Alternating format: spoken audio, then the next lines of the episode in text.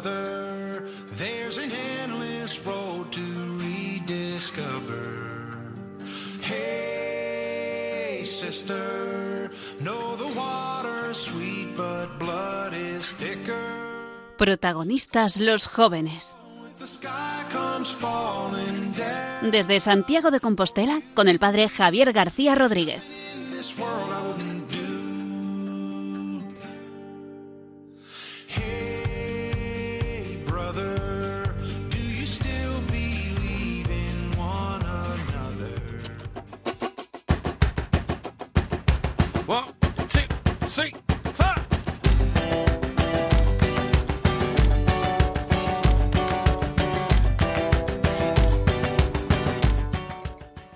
Queridos oyentes y amigos de Radio María, en esta noche de protagonistas los jóvenes del día 14 de diciembre, os quiero simplemente recordar que celebramos a un gran santo, uno de los grandes, a un místico, además español, castellano, y que yo comparto cierto origen con él por la localidad.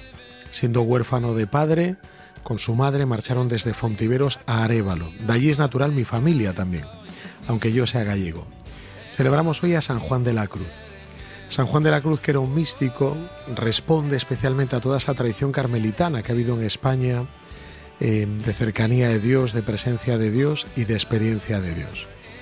Sabemos que en la Iglesia desde los orígenes ha habido jóvenes también que han estado llamados a una gran intimidad con Dios. Es más, en el Evangelio aparecen de aquellos que siguen a Jesús, el más joven es el más cercano a Él, al que llaman el discípulo amado, el apóstol que era místico el evangelista más profundo, que es Juan, Juan que era joven. Por eso hoy quiero retomar esta tradición y hablar de los jóvenes como aquellos que son capaces de estar al pie de la cruz. De entre todos los discípulos, Juan fue el único que acompañó a Jesús hasta el final. Los otros once, que eran hombres fuertes, aguerridos, maduros, adultos, fueron incapaces. Sin embargo, Juan, el joven, estuvo con Jesús al pie de la cruz.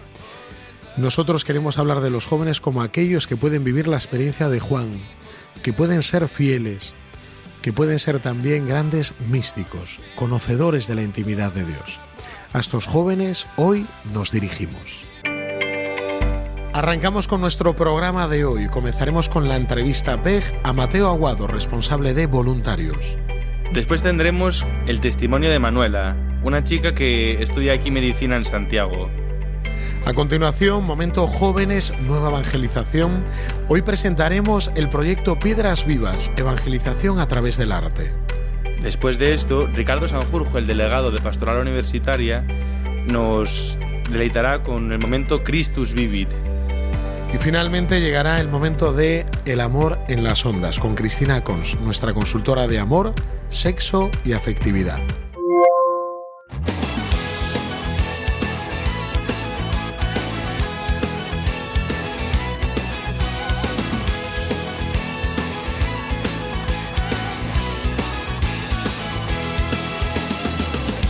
Pues arrancamos ya con nuestra, nuestra entrevista a PEG. Como sabéis, nuestros oyentes fieles que los martes nos seguís, siempre dedicamos un espacio en nuestro programa a esta peregrinación europea de jóvenes que va a tener lugar en Santiago de Compostela del 3 al 7 de agosto de 2022, del próximo verano. Hemos tenido ya con nosotros eh, algunos de los organizadores y trabajadores en el encuentro y hoy traemos un invitado, lo tenemos con nosotros en la mesa. Bueno, eh, lo primero que te voy a hacer es dar las gracias y te pido que te presentes, amigo. Bueno, pues yo soy Mateo. Muchísimas gracias por, por invitarme a, a estar pues, en este momento, en este programa con vosotros de, de protagonistas los jóvenes. Soy, soy seminarista desde hace cinco años, soy el cuarto de, de cinco hermanos y, y, bueno, si Dios quiere, pues a- al final de este curso, antes ya de la Peregrinación Europea de Jóvenes de la PEG, pues seré ordenado diácono. O sea que con muchas ganas de, de trabajar todo, todo este año. Pues qué maravilla, sí señor. Y Mateo, ahora que ya te conocemos, sabemos quién eres, ¿qué función tienes dentro de la maquinaria de este gran encuentro? Pues hace ya un, un poco más de un año se, se nos dieron, se nos dio la oportunidad a varios jóvenes de, de tener un papel de, un poco más de importancia dentro de, la organización de la PEG y, junto con dos compañeras pues se me invitó a, coordinar un poco el tema del voluntariado, el voluntariado de la PEG.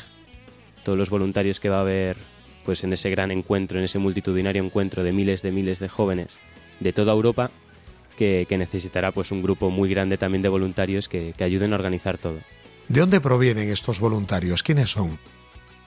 Pues el objetivo, y, es lo que, lo que buscamos y lo que estamos consiguiendo, es que sean jóvenes de 15 a 35 años y que sean jóvenes de las cinco diócesis gallegas, de Mondoñedo Ferrol, de Tuy Vigo, de, Orense, de Lugo y, nuestra diócesis desde la que hablamos, Santiago de Compostela. Que, sean jóvenes con, muchas ganas de, dar su vida por Cristo, de dar su vida por otros jóvenes, para que, de, que den mucho testimonio y de que, por supuesto, pues estén dispuestos a ayudar esos días. Y si quiero participar, si quiero ayudar, ¿qué tengo que hacer? ¿Con quién hablo? Pues buena pregunta, Gonzalo, muchas gracias. Eh, pues en principio todos los párrocos de, Galicia ya tienen la información y ya saben que va a haber este encuentro. Con lo cual, si tú estás interesado, pues es ideal que, le preguntes a tu párroco, que le preguntes al responsable de tu movimiento, que contactes con las distintas delegaciones de pastoral juvenil de, Galicia, de las cinco diócesis, o si, si, ya vas muy avanzado, pues efectivamente puedes mirarlo también en Internet. Estamos en todas las páginas de, de las delegaciones de juventud están actualizadas y, yo pues os puedo dar sobre todo las de Santiago. Con, con Depas Juventude podéis consultar el blog, podéis consultar Instagram, tenemos hasta TikTok. ¿Y esos días qué van a realizar los jóvenes en el voluntariado? ¿En qué se van a involucrar? ¿Qué van a trabajar? Pues em, los días previos al propio encuentro, los distintos jóvenes de, toda Europa van a venir haciendo el camino de Santiago, pero nosotros ya estaremos en Santiago los días previos preparando todo lo que va a ser el encuentro de una manera pues más, más intensa. Eh, así por señalar algunas, algunas de las comisiones de trabajo, pues un voluntario podrá ser, por ejemplo, de la, de la comisión de alojamientos, que se encargue de, coordinar pues que un grupo llegue bien a, tal sitio, que en este colegio, en este pabellón, pues tengan agua caliente o cosas del estilo, ¿no? Otro grupo, otra comisión pues la de orden, que se encargue de, llevar un grupo de un lado a otro, o que se encargue también de, grandes eventos, de actos centrales, como pueden ser eh, pues el acto de inauguración de la PEG, o la vigilia final de, pues de ese día 6 por la noche, o la misa final. Y luego pues también hay... Habrá voluntarios, como pretendemos tener muchos voluntarios, pues también voluntarios de catering, voluntarios que se encarguen un poco más de liturgia, voluntarios y, también voluntarios que se encarguen del tema lúdico festivo, que, es muy importante en, la PEG. Claro, eso también es fundamental. Y en los encuentros que hacéis de voluntarios, ¿qué, cosas hacéis? Cuéntame, Mateo. Bueno, pues aquí Gonzalo ya os ha anunciado que, nosotros estamos teniendo encuentros durante todo este año. No pretendemos que llegar a, ver a los voluntarios directamente en el encuentro, sino que estamos organizando distintos, distintos encuentros, distintas convivencias a lo largo de este curso pues con, distintos objetivos. Quizás un, primer objetivo puede ser así como el más básico que, se le puede exigir al voluntario, que es el de tener un poquillo de formación. Formación jacobea, formación de conocer la historia del apóstol, formación de conocer la ciudad, de conocer la catedral, de, también de cómo manejarse dentro de la ciudad, porque los jóvenes que vengan de todo Galicia a lo mejor no necesariamente tienen que conocer cómo, cómo es la ciudad. Y, y luego, pues, evidentemente en los encuentros también buscamos conocer a los voluntarios, hacer un grupo. Y, por eso tenemos distintos momentos también de, de pasárnoslo bien juntos, de jugar. Tenemos pues distintas sorpresas también en cada encuentro. En, el último encuentro que tuvimos pues nos visitaron eh, dos influencers, Tomás Páramo y, María García de Jaime. Y, en el siguiente encuentro, no, y en el último encuentro de hecho tuvimos a, a Grillex, el, el rapero que ahora mismo está eh, más en crecimiento, el, rapero cristiano más conocido en España, ¿no? Entonces, pues son momentos de pasárselo muy bien, de conocerse y, de hacer grupo. Y, por último, también nos preparamos espiritualmente, porque es una de las partes fundamentales del retiro, empezar, del retiro de, la PEG, empezar a, rezar por los frutos que van a venir en esta gran peregrinación y siempre dejamos un espacio en, cada encuentro pues para, rezar, tenemos la misa en, cada encuentro y, bueno, pues un poco eso. Genial, Mateo. Gracias por toda esta información. Lo único queríamos pedirte un mensaje final para algún joven que esté dubitativo, que le falte como ese empujón final para participar, en un evento de este, de este estilo, ¿qué le dirías? ¿Qué mensaje le transmitirías? Pues yo no sé si, si los radioyentes tendrán experiencia de estos grandes eventos. Yo, yo sí que he tenido la, esta experiencia de participar en, pues en JSMJ sobre todo, y es una ocasión que te llena de alegría siempre, que te llena de esperanza en la iglesia, y que son, son encuentros multitudinarios en los que ves grandes testimonios de, gente que se ha convertido, de gente que ha dado su vida por Cristo y que está dando su vida por, el Señor. Entonces yo a qué te animo? Yo si, si quieres apuntarte de, tanto de voluntario como de peregrino, pues que sepas que, te lo vas a pasar muy bien, que van a ser días muy intensos pero preciosos, que vas a conocer a muchísima gente muy interesante y vas a irte con muchísimos amigos y que sobre todo pues vas a tener una ocasión de conocer, a, de conocer un poco más en profundidad a Cristo y lo que es de verdad esta iglesia que es más joven que nunca. Pues muchísimas gracias Mateo, gracias por tu aportación, gracias por este mensaje final y esperamos contar con tu presencia en alguna otra ocasión. Encantado de que estés aquí Mateo. Pues muchísimas gracias Gonzalo, muchas gracias Javier, eh, un placer y nos vemos pronto.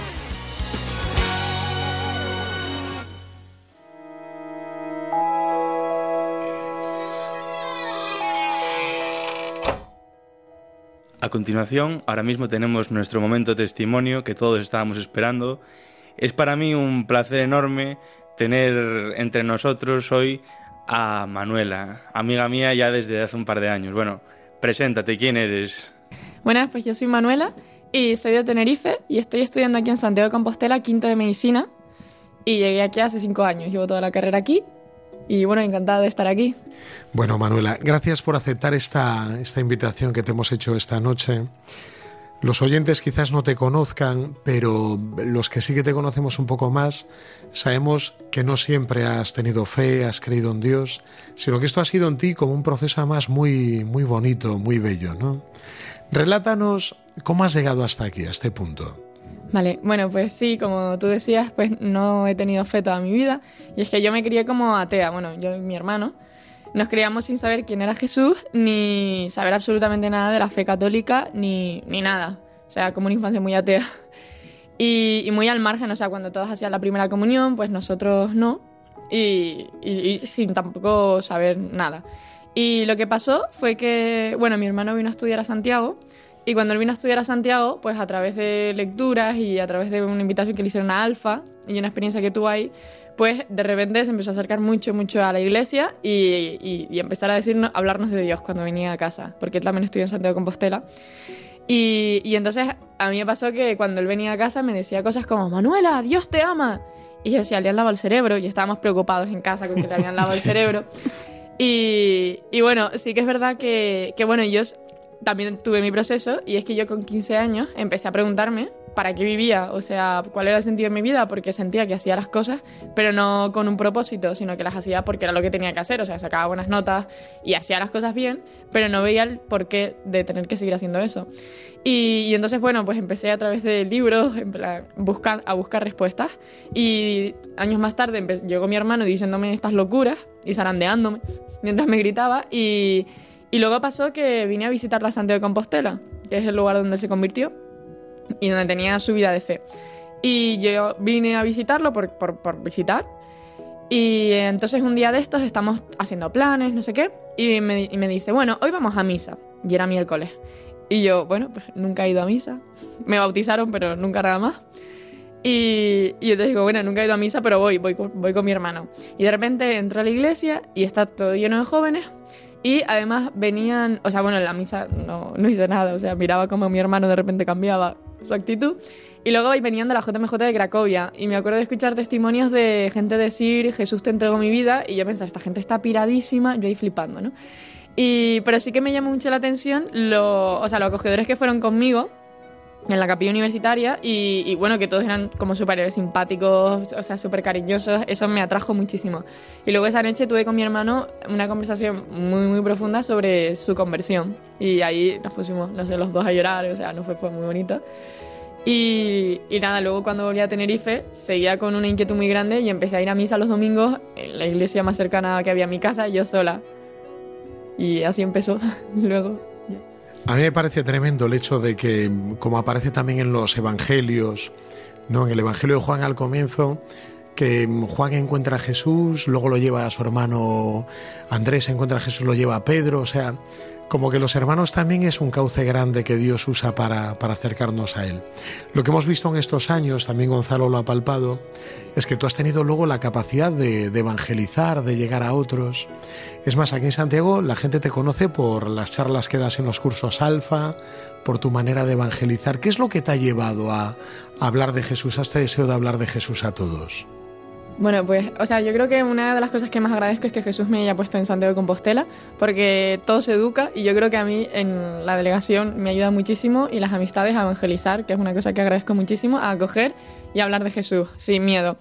Y, bueno, yo creo que es algo que, que, cuando descubres el sentido de tu vida y los cimientos, de repente ves que, que todo tiene un sentido, un propósito, mm, los cimientos de tu vida, pues que eso no, no, no nos lo podemos callar. O sea, eso es que es como un fuego que está dentro y no sé, que no, no puedes parar de, de, hablar de eso y, y, es nuestro deber que todo el mundo lo conozca, porque es el motivo de nuestra felicidad, o sea, es el sentido de nuestra vida. Antes nos dijiste, Manuela, que las lecturas habían tenido mucho poder en tu conversión. En la mía también lo tuvieron, así que si pudieras decirnos algunos títulos que pudiesen iluminar eh, la vida de algunos que todavía no conocen a Jesús, te lo agradecería un montón. Eh, bueno, pues eh, sí que es verdad que yo tiendo a hacer lecturas un poco así, demasiado abstractas, pero bueno, libros que me han ayudado muchísimo, muchísimo. Eh, yo creo que el que más me ha ayudado a entender la misa fue La Cena del Cordero de Scott Hunt. O sea, me parece un libro de principio completo. Luego, Introducción al Cristianismo de Ratzinger. Es un básico también, yo creo que puede ser muy bueno. Y también me gusta, eh, otro que yo diría para ya cultivar así la devoción, aunque es un poco el... Eh, ¿Cómo se diría? El Kempis. Vale, el Tomás de Kempis. Tomás de Imitación de Cristo. La imitación de Cristo también. Imitación de Cristo es un clásico, ya sí. Santa Teresita lo leían en la iglesia, es de una tradición muy fuerte. Bueno, Historia de un alma también, que me dejaste tú, Javi, y marcó bueno. mucho. Por eso impresiona que también la, haya gente que se sienta seducida no solo por el corazón, sino también por la, por la inteligencia a la hora de, de conocer a Dios. Me quedo en un momento que decías que de pequeña recibiste solamente el bautismo. ¿Cómo fue luego el proceso para recibir, me imagino, la primera comunión, la confirmación? ¿Qué sucedió después? ¿Llegaste a recibir esos sacramentos? Sí, sí, o sea, ahora estoy confirmada, eh, por, muchísima suerte. Eh, y lo que pasó fue que, bueno, yo entonces paso segundo de bachillerato, me vuelvo de Santiago y empiezo a vivir ahí como una, vida fue un poco extraña, porque era como que a mí el cura me dijo, eh, ahora vas a escribir el Padre Nuestro en tu libreta. Y entonces yo todas las noches escribía el Padre Nuestro porque, claro, no me lo sabía. Y, claro, lo, pero es muy bonito porque lo meditas un montón. Cuando estás aprendiendo algo, lo meditas muchísimo. Y yo flipaba con lo que decían esas frases. y, y esas, por ejemplo, ese año lo viví así. De esa fue mi fe, pero luego vine a Santiago de Compostela a estudiar y a vivir. Y ahí fue cuando ya, o sea, descubrí lo que era la iglesia y lo que era una vida de fe real cuando tenía compañeras, o sea, cuando las amigas que hice que fueron así también en la, en la iglesia, iban a misa todos los días, me enseñaron a rezar el rosario y era todo súper atractivo también, pero estábamos todos súper vinculados y como que mucha familia y cuando estás en primero de carrera, lejos de casa, pues, pues me sentí como súper acogida. Y bueno, ahí también mi fe fue, o sea, creció muchísimo porque estaba yendo mucho a misa aunque no comulgaba. y entonces fue cuando tú me dijiste, pues tenemos que empezar a preparar eh, pues la primera comunión y, bueno, fue precioso. La recibí con 18 años, el 4 de febrero, cuatro días antes de mi cumpleaños. Y luego fuimos a Fátima ese año también. Eh, fue una bendición enorme porque, bueno, mucha gente me decía, qué, qué impresionante que lo puedas recibir con 18 años, entendiendo lo que recibes, pero pero bueno, fueron también muchos años sin estar con Jesús, pero ahora siempre con Jesús. Es impresionante lo que dices, Manuela. Y a mí una pregunta que me surge es, pues, ¿cómo reaccionó tu familia, tus amigos, cuando empezó a ver esta alegría, cuando empezó a ver esta, esta nueva inspiración en ti? Bien, pues eh, mi, mi, familia, hace, bueno, es una bendición enorme porque eh, de entrada mi padre... O sea, al principio yo iba sola a la iglesia y luego me empezó a acompañar mi padre los domingos a misa. Y yo no sabía qué hacía, o sea, yo iba a la iglesia y imitaba lo que hacían los demás, pero no tenía ni idea qué se hacía. y entonces me empezó a acompañar mi padre. Y luego pasó que mi hermano y yo, o sea, mi madre también es como que estudia antropología, es la que más filosofía leía y así, y era la más reacia de todas. Y entonces eh, mi hermano y yo empezamos a rezar por, por mi madre porque se convirtiera. Mi hermano rezó mucho por mi conversión. Y entonces nos llamábamos Mónica Santa porque éramos al revés de Santa Mónica. En vez de rezar por nosotros, rezábamos por nuestra madre. y, y nada, al final Dios pues, pues también hablando del corazón de mi madre y mi madre se convirtió y es una pasada, o sea, ir con los domingos a misa con mis padres, rezar el rosario con mi madre cuando estoy en casa. O sea, es una bendición enorme y ayuda mucho también, o sea, les regalo un montón de libros de espiritualidad y hablo de, de muchísimos temas y también entienden cómo vives y cómo ves el mundo, que, que es un regalo enorme. Eh, y luego mis amigos, me pasó que hay una diferencia muy grande entre mis amigos de Tenerife y mis amigos de, fe, del mundo de la iglesia. Y es que mis amigos de Tenerife también es que cuando yo estaba en Tenerife no viví con, aquella, con aquel fervor mientras estaba en el instituto, pero sí que me acuerdo de decir que era católica y que algunos me dijeron que un chico me dijo, Manuela, yo pensaba que eras más inteligente que, que ser católica. Y luego una chica me dijo, o sea, tampoco como muy ignorantes, eran, todos mis grupos de amigos y yo éramos muy parecidos de que ninguno tenía idea de Jesús. Y otra chica me dijo, ay, yo tengo un tío protestante, luterano. Y dije, no, no es lo mismo. pero sí que, y ahora es como, no entienden muy bien, pero bueno, sí que una vez, por ejemplo, una amiga, eh, quedamos una vez y me preguntó sobre Jesús y la iglesia, dos horas, aquello fue un- una entrevista, o sea, era un monólogo mío. O sea que sí que se nota la reacción, al menos que haya reacción y no indiferencia, que es lo importante. Y una última pregunta, Manuel, antes de, de despedirte. Estamos encantados sobre todo de la frescura que, que nos traes, la forma de hablar de Jesús. Queríamos hacerte una pregunta más personal para terminar, más íntima también. ¿Quién es Jesús para ti? ¿Qué le dirías a la gente, a nuestros oyentes? Para Manuel, a esta chica que con 18 años recibió por primera vez la comunión. ¿Quién es Jesús para ti? Jesús, eh, yo creo que es, o sea, yo lo vivo como, pues el sentido, o sea, es la verdad y, y de ahí emana todo. Es- Y es el, el- o sea, si amas a Jesús, yo creo que puedes amar a los demás también. A mí algo que me ha ayudado muchísimo. Entonces, a mí me, o sea, no sé, todo lo que yo he aprendido en la relación con Jesús de fidelidad, o sea, del, fervor a la fidelidad también. Y todo eso también veo toda la aplicación que tiene en mis amistades o en cultivar todas mis relaciones interpersonales. Yo creo que es la fuente de amor, el que nos enseña a amar. Y, y es absoluta, o sea, ese sentido y es lo mejor. O sea, el- Qué bueno, pues con este mensaje nos quedamos. Te agradecemos muchísimo el que estuvieras aquí esta noche con nosotros. Y te despedimos, Manuela. Esperamos que, que hayas tenido, bueno, que tengas un buen día. Y bueno, un saludo. bueno, muchas gracias. Gracias, Manuela. Encantada.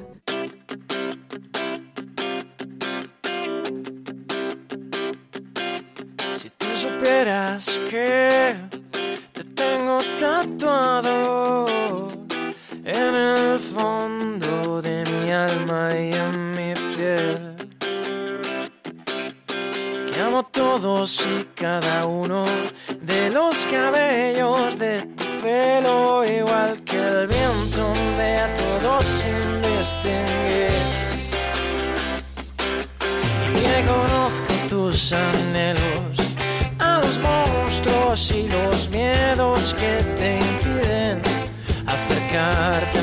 más a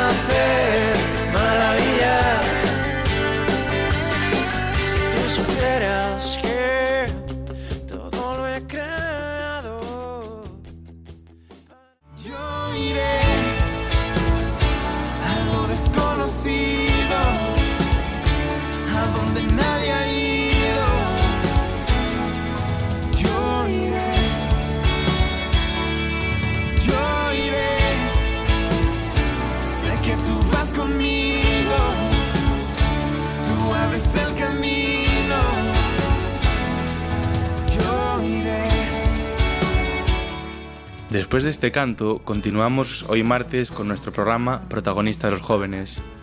Desde Santiago de Compostela y hoy tenemos con nosotros el espacio de nueva evangelización.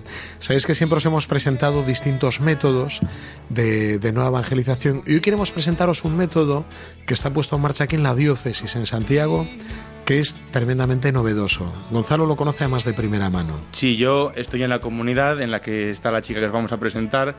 Eh, este método es Piedras Vivas y su protagonista hoy es Alejandra. Bueno, cuéntanos quién eres y cómo has llegado hasta aquí. Bueno, antes que nada, hola, saludo a todo el mundo que nos esté escuchando.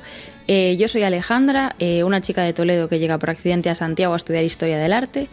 Y bueno, ahora este año que, que estoy terminando y decidiendo un poco por dónde ir, estoy un poco pues más dedicada a la comunidad. Comunidad de Piedras Vivas. Sabemos que en la nueva evangelización hemos conocido métodos de evangelización directa, retiros, cursos alfa que nos han hablado en nuestro primer programa.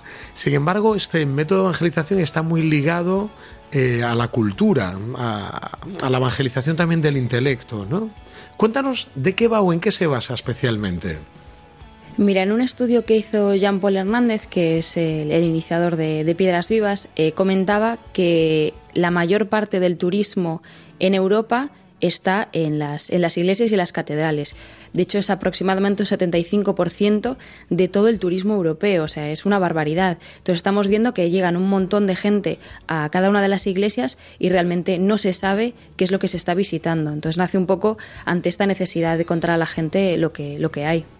Claro, eh, esto es tremendo, o sea, esto eh, llega la gente a las ciudades y no sabe que está en la casa de Dios. ¿Y qué hace Piedras Vivas para, para solucionar esto?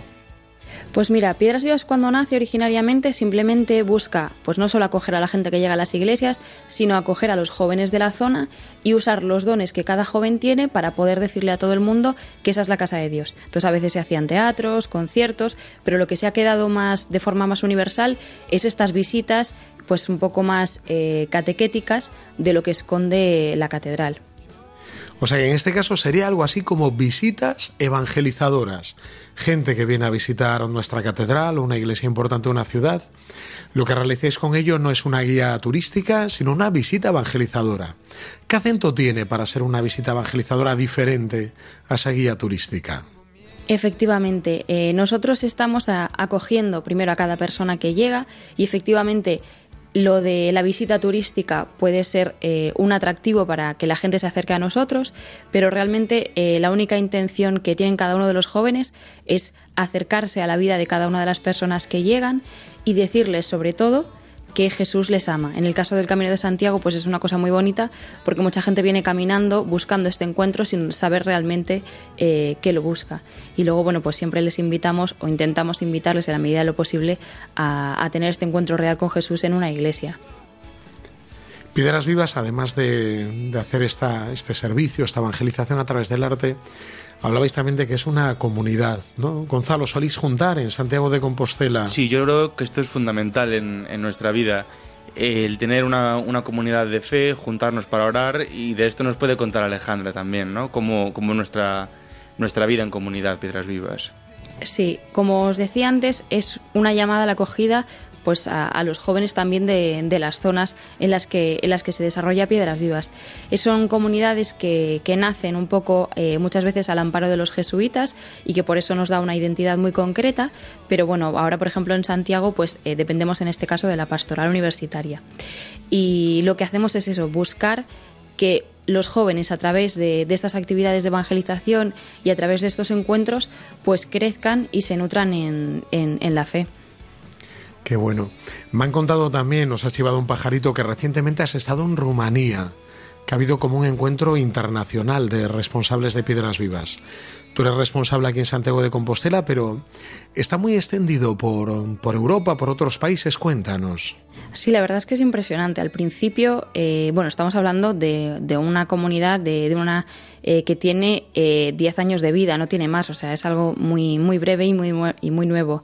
Eh, y es eso, en Italia nació con muchísima potencia, primero por lo que es Italia culturalmente, que es impresionante, y ahora en muchísimos países de Centro Europa, en España, en Francia, y ahora incluso hemos conseguido cruzar el charco, entonces somos muchas, muchas comunidades eh, buscando pues eh, acoger, a, a acoger a los jóvenes y contarle a todo el mundo a través de, del turismo eh, qué es lo que está pasando, quién está en la iglesia y quién les está esperando.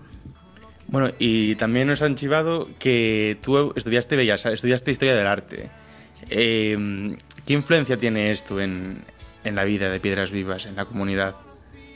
El arte es una cosa fundamental porque es algo hermoso y es algo que a, lo que todo el mundo le llama la atención. Todo el mundo busca lo bello, lo que sea atractivo. Entonces, efectivamente es lo que atrae a la gente a llegar a las iglesias, el ver pues una impresionante capilla sixtina o ver eh, pues es un, un precioso mosaico, una imagen impresionante de un Cristo, que es lo, lo que primero nos llama a todos, ¿no? Esa belleza. Y entonces el saber eh, dar la vuelta a esa belleza y contarles el porqué de esa belleza, cómo se ha pensado esa belleza y toda la teología que esconde esa belleza es, es muy, muy bonito. Decía Dostoyevsky, ¿no? Que la belleza salvará al mundo, tendrá esa capacidad. A mí me impresionó cuando conocí a Jean Paul Hernández, este jesuita que está en Nápoles, ahora destinado, también es profesor allí en la universidad y en la Gregoriana en Roma. Eh, me impresionó que estaban realizando un campo, un campo con jóvenes de distintos sitios de Europa aquí en Santiago de Compostela. Sé que esto es algo muy propio también de, Piedras Vivas. Cada verano o a lo largo del curso soléis organizar campos ¿no? de servicio, evangelización en distintas ciudades. ¿Qué experiencias has vivido tú en estos campos de verano? ¿En qué sitios has estado, Alejandra? Pues eh, la verdad es que no he estado en tantos como a mí me gustaría, eh, pero bueno, principalmente el de Santiago, que es un campo muy fuerte eh, de experiencia de, trabajo y de servicio en verano pero luego hay otros campos como el que se hizo el año pasado en mayo en París, que son de, formación única y exclusivamente y se realizan de forma anual para que cada año pues aprendamos en función del tema que eligen las columnas para, para que desarrollemos. Y, luego, bueno, vamos ahora a preparar un campo eh, al que os invito a todos los que queráis venir, que es el campo de formación de este año que será en el Puente de Mayo en Lisboa, en Portugal ahí muy cerquita de casa. Nos está impresionando el, sobre todo que se cuide tanto el tema de la formación, que esta evangelización esté muy unida también al, arte, a, a, la cabeza de las personas. ¿Qué respuesta estáis teniendo cuando participas en algún campo? Estas visitas, ¿cómo hacéis? ¿Abordáis a la gente? ¿Le paráis? ¿Lo ofrecéis? ¿Cómo suele ser este contacto? Normalmente eh, mucha gente se te acerca para preguntas eh, pues bastante obvias, como dónde está la puerta, por dónde tengo que ir a hacer esto, cuándo, cuál es el horario de las misas de, de, la iglesia y entonces ahí puedes aprovechar ya para contarles pues que si quieren puedes hacerles una pequeña explicación sobre la iconografía que hay en la iglesia y si no muchas veces tú te acercas pues con toda la humildad y les preguntas qué, tal, qué de dónde son, qué, qué hacen aquí y que si les interesa eh, recibir algún, algún tipo de visita y la verdad es que la gente suele ser bastante agradecida en ese sentido.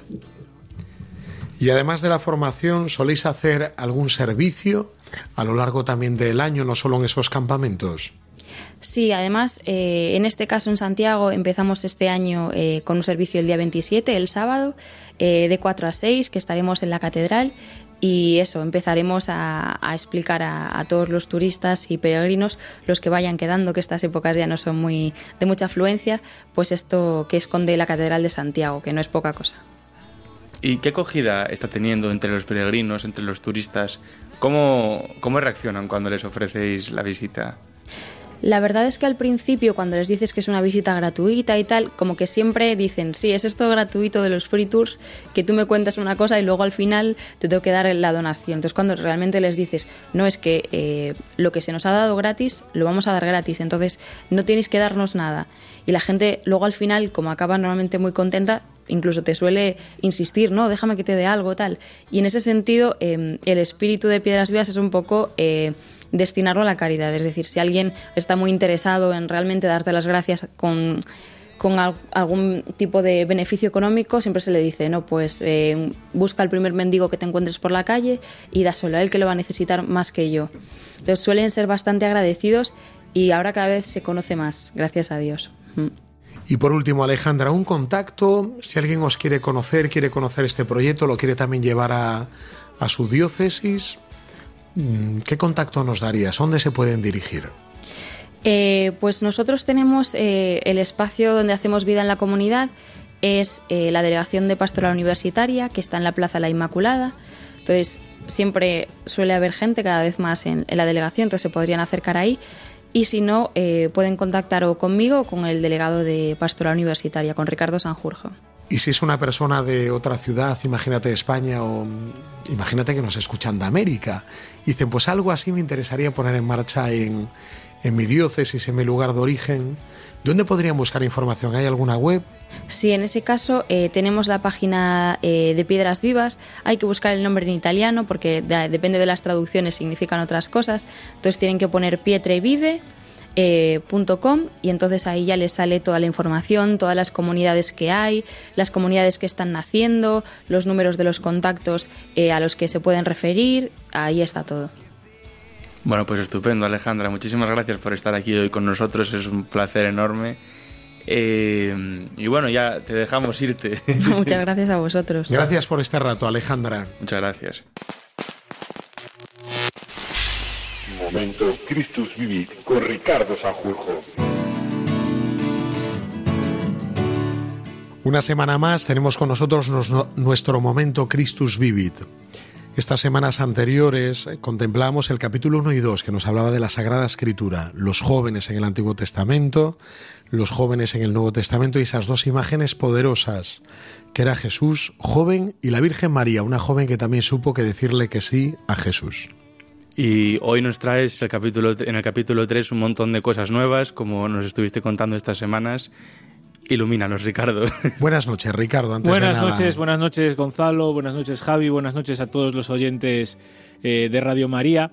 En este Protagonistas los Jóvenes, ya en pleno metidos en el Adviento, pues fijaos, el capítulo tercero de, de esta Christus Vivit, como bien decía Gonzalo, pues es un capítulo muy de Adviento, porque nos invita a fijar la mirada en el ahora. Como decía Javi en la introducción, eh, los capítulos 1 y 2, el Papa Francisco se, nos, nos, dirigió la mirada al pasado, un poco recordando también que, nuestra religión, el cristianismo, es una religión de la memoria, ¿no? Entonces, hacer memoria de los jóvenes que aparecen en la Sagrada Escritura, de María y de Jesús especialmente en el capítulo 2, pero también de los santos, de los jóvenes que durante la historia, a lo largo de toda la historia de la Iglesia, pues han sido un ejemplo y un modelo para otros jóvenes. Pero en este capítulo tercero, el Papa se centra en el presente. El Papa le ha, habla de los jóvenes del siglo XXI y a los jóvenes del siglo XXI, directamente, ¿no? Si estuviéramos viendo una serie, diríamos que rompe la cuarta pared. Y, y de eso trata este capítulo tercero. Es bastante llamativo que aparezca que los jóvenes son el ahora de Dios. Normalmente cuando hablamos de los jóvenes hablamos del futuro, de lo que vendrá, que son el futuro de la sociedad, el futuro de la iglesia. El Papa Acuña, que son el ahora de Dios en este momento. Efectivamente, Javi. O sea, esta es una expresión muy del Papa, pero, pero es, es muy típico, o sea, es muy propio de la, de la espiritualidad cristiana, ¿no? Eh, somos una religión de la memoria, el pasado es importante, el hacer memoria, pero no es un hacer memoria como para la nostalgia. A veces vimos, hay gente que vive atrapada en la nostalgia, como si fuera una tela de araña, como si fuera, hay una un poco espiritualidad de Karina, ¿no? De cualquier tiempo pasado nos parece mejor. Y hay otra espiritualidad un poco escapista de eh, mirar siempre al futuro como si fuera en el fondo una huida hacia adelante, como si no tuviera que ver con nosotros. No, ya llegará, ya llegará, ya llegará. La espiritualidad cristiana desde el primer momento, en el, siglo I, es una espiritualidad que sí bebe del pasado, hace memoria del pasado, sí tiene la mirada fija en el futuro, pero es una espiritualidad que vive profundamente el presente. Y yo creo que esto es lo que quiere decir el Papa con esto de que los jóvenes son el ahora de Dios. Porque la salvación nos la jugamos ahora. El pasado ya pasó, el futuro no existe, la salvación nos la jugamos ahora. Y podemos estar diciendo los jóvenes son el futuro, los jóvenes son el futuro, los jóvenes son el futuro, pero si el futuro nunca llega, ¿no? Y yo creo que es por esa, esa insistencia en el ahora. Y nosotros los jóvenes, nuestra generación, con nuestros problemas, con nuestras dudas, ¿qué imagen tiene el Papa de nosotros?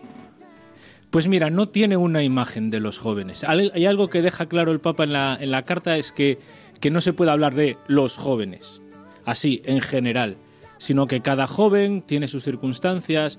Entonces, él dice que, que no hay una juventud o no hay un los jóvenes, sino que hay muchas juventudes.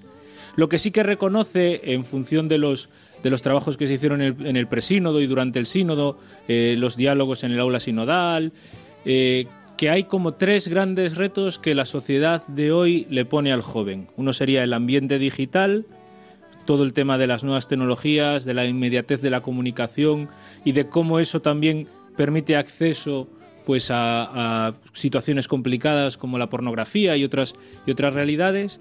Lo segundo es eh, el tema afectivo y sexual, ¿no? El- toda la hipersexualización de, de nuestra sociedad, que, bueno, un poco va también, eh, digamos, conectado con lo anterior. Y luego una realidad que a lo mejor nosotros en Europa no la, no la notamos tanto, pero que en muchas partes del mundo sí es una realidad fundamental, que es el tema de la migración. De, los jóvenes que a lo mejor en sus, en sus países, en sus comunidades de origen, no encuentran las posibilidades eh, para desarrollar su vida plena y por eso tienen que buscarse las habas en otros sitios y el desarraigo que eso supone y las situaciones de sufrimiento que eso supone. Él los identifica como los tres grandes retos a los que tiene que enfrentarse la juventud de hoy como parte de la sociedad de hoy.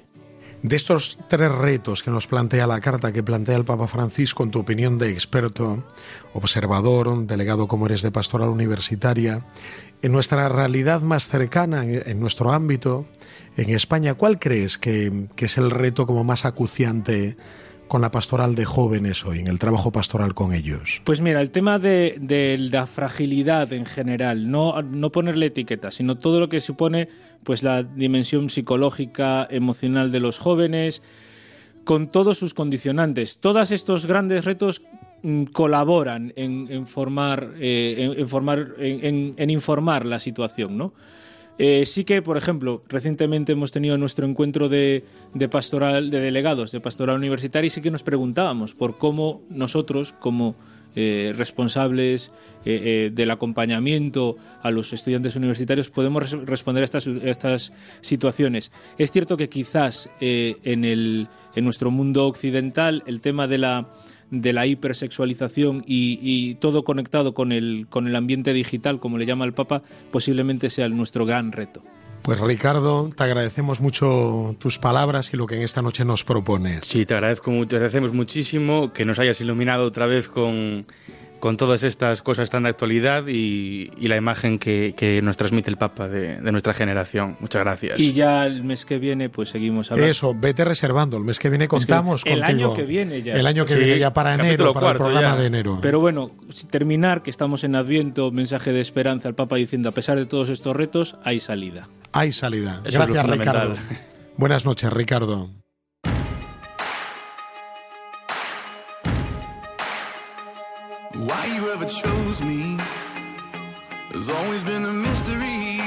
El amor en las ondas, con Cristina Cons. At the end of the line, with all the other not quite.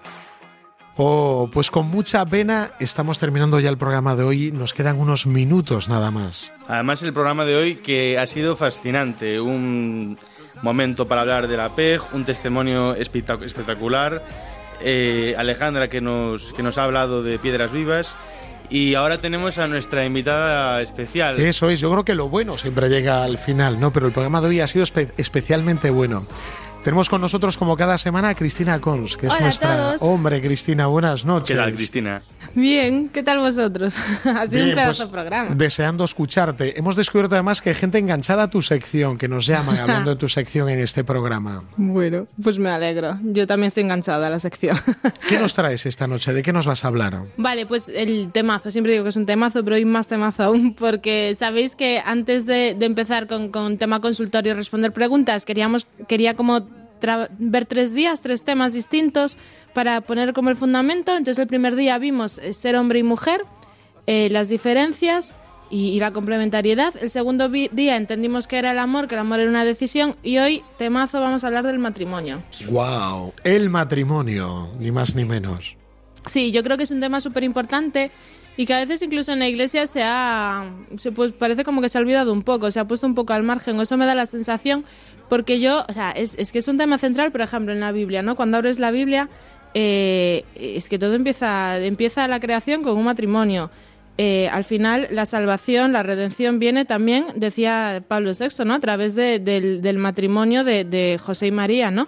Que esto es precioso, o sea, como mm, Dios se encarna en un matrimonio. El primer milagro de Jesús es en, un ma- en una boda, ¿no? Eh, el final de la Biblia termina con un matrimonio que es entre Jesús y la Iglesia.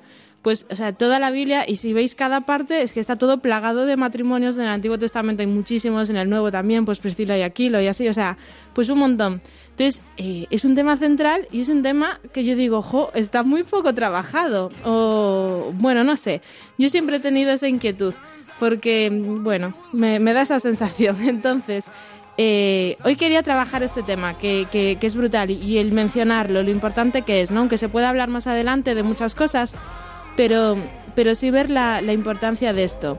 Que el, el primer día, cuando hablamos de hombre y mujer, dijimos, no, qué impresión, ese hombre hecho a imagen y semejanza de Dios y esa mujer hecha imagen semejanza de Dios, que tienen cosas el uno y el otro que, no, que son propiamente Dios y que el otro no tiene, o sea, que esto es impresionante, esa complementariedad, pues dos seres humanos que se unen y en un amor que es total, que es exclusivo, que es para siempre, que es radical, y, y se hacen una sola carne y, se unen de esa forma tan, brutal, en una relación de amor tan impresionante. Al final es lógico que el matrimonio sea de las cosas más mencionadas en la Biblia, porque es que es lo que más representa humanamente el, amor divino, o sea, es impresionante.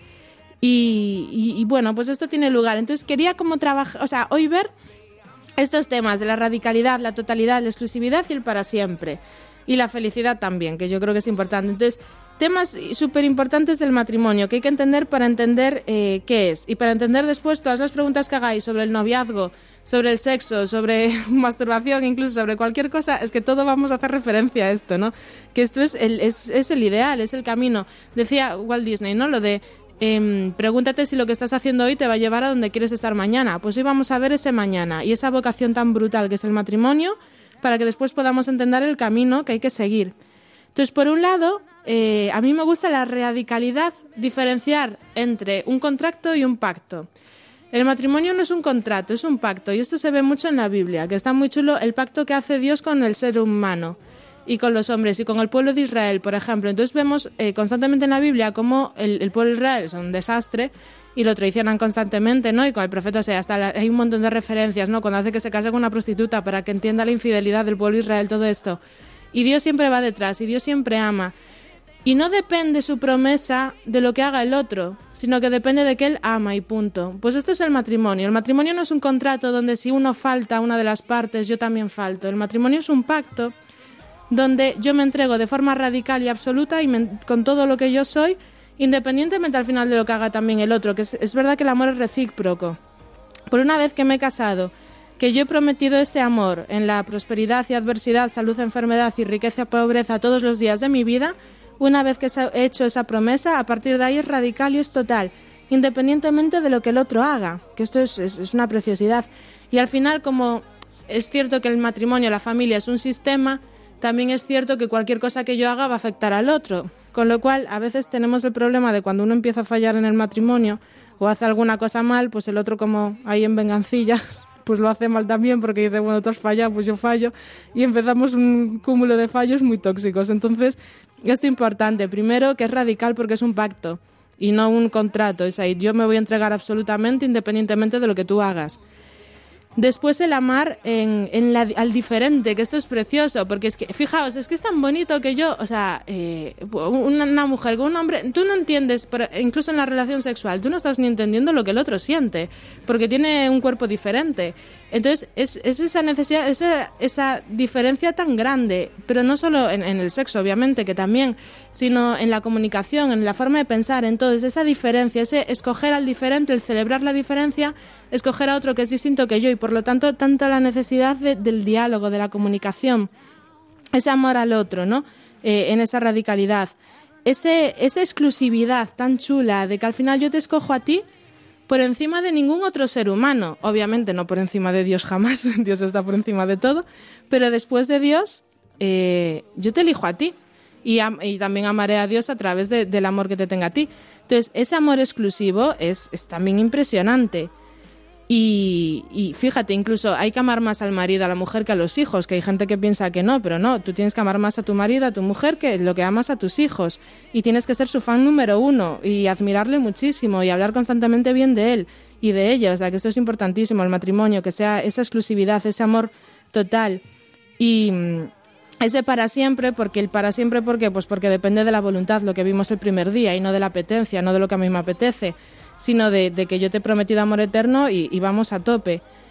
Y, así. Entonces es, es ese amor total, es ese amor exclusivo, es ese para siempre, es esa radicalidad y es todo esto, ¿no? Entonces, cosas importantes y lo último con lo que quiero terminar hoy, por si acaso me está escuchando algún matrimonio, eh, o si algún día, bueno, cuando os caséis o prometidos o lo que sea. Me gusta mucho el, el- el delegado de Vigo, Samuel, siempre cuando me ve a mí y a mi marido, siempre nos pregunta, eh, ¿os estáis haciendo felices el uno al otro? Y, y porque es lo que tenéis que hacer, es lo único que tenéis que hacer. Y yo digo, "Jo, pues es que tienes razón, ese es mi trabajo. Entonces, como el amor es decisión, en el matrimonio tengo que hacer cosas concretas para ser felices. El matrimonio tiene que ser feliz. Y si el matrimonio no es feliz, tenemos que hacer ajustes para, estar, para, para que sea un matrimonio feliz. No penséis que el matrimonio es una cosa triste en donde yo me someto y entonces vivo toda mi vida amargado porque bueno, pues el, el sufrimiento de la santidad no, o sea, tenemos que tener matrimonios felices, estar en el verano del matrimonio y si estamos en un invierno, en un otoño, lo de Gary Chapman que hablamos la semana pasada, pues cambiarlo. Entonces, cosas importantes, tenéis que tener, os voy a dar cinco consejos súper rápidos. Uno, tenéis que tener citas semanales, eh, que esto es súper importante, en el que os podáis divertir juntos, disfrutar, que habléis de vosotros, de cómo estáis cada semana, ¿eh? tenéis que salir y hacer cosas súper divertidas, como cuando erais novios, lo que sea. Esto es importantísimo, las citas semanales, no puede faltarse, es como la cita del médico. Esto es importante. Y no hablar nunca de los hijos. Si los tenéis, no os habla de los hijos en la cita, ¿vale? Simplemente os disfrutáis, os reís, lo que sea. Y hacéis cosas que os gusten. Esto no implica gastar dinero. Sed creativos y haced cosas chulas y tened estas, tened estas citas. Después, por lo menos una vez al mes deberíais tener una conversación profunda de cómo estáis, cómo sentís, cómo van vuestros sueños, vuestros deseos, eh, si, si te estoy haciendo feliz, qué puedo hacer para que te sientas eh, mejor o que estés mejor en esta relación, cómo puedo amarte mejor. Eh, ¿Sientes que te estoy admirando? Bueno, yo qué sé, tener estas conversaciones, cómo van mis sueños, mis deseos, mis proyectos, o sea, siento, bueno, pues cómo estoy. O sea, esta conversación profunda, importantísimo.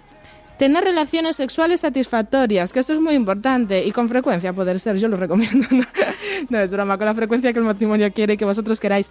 Pero esto es muy importante, el sexo tiene que darse y tiene que ser satisfactorio. Entonces, esto se tiene que hablar, o sea, porque como somos diferentes, pues hay que entenderlo. Entonces, en positivo siempre comunicar mis necesidades. Pues mira, me, me gustaría que fuera más frecuentemente o que hubiese, pues, mm, yo qué sé, más que tuvieses más detalles de cariño durante lo largo del día para que estuviese pues preparada. Esto lo hablaremos porque el, sexo yo creo que tenemos varias sesiones de esto, pero bueno, que esto es importante. El, el cuarto, ser mejores amigos, que esto es esto bueno, es maravilloso, o sea, esto es lo más importante, ser muy muy amigos, eh, reíros juntos, admiraros, jugad un montón. Eh, recuperar esas risas que a lo mejor habéis perdido en el matrimonio a veces algunos, bueno, pues esto tiene que ser muy divertido y os lo tenéis que, que pasar muy bien, entonces ser mejores amigos y por último el amar intencionalmente al otro con su lenguaje del amor, que esto lo tenéis que hacer cada día. Entonces, lo que vimos la semana pasada de los cinco lenguajes del amor de Gary Chapman, entonces todos los días tenéis que hacer cosas intencionales que amen al otro en su lenguaje. Y, y esto es fundamental para todos los días. Y ya está, ahí están mis tips del matrimonio.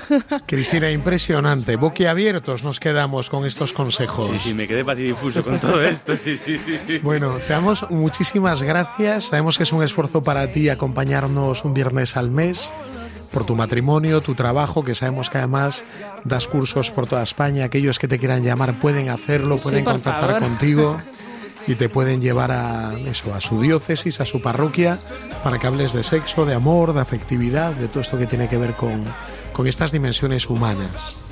Muy bien. Pues te- Gracias. Te damos las gracias Muchas a ti. Buenas noches, Cristina. Buenas noches, un saludo.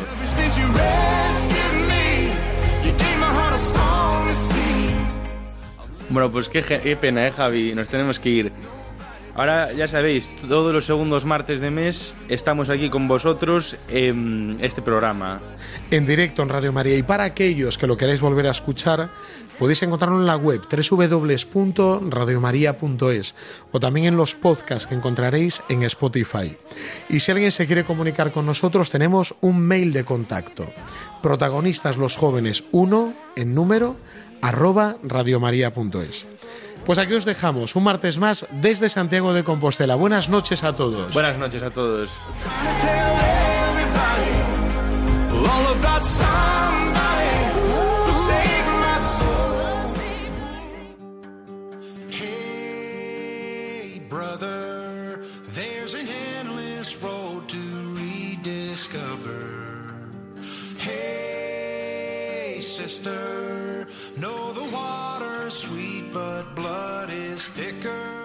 Protagonistas los jóvenes.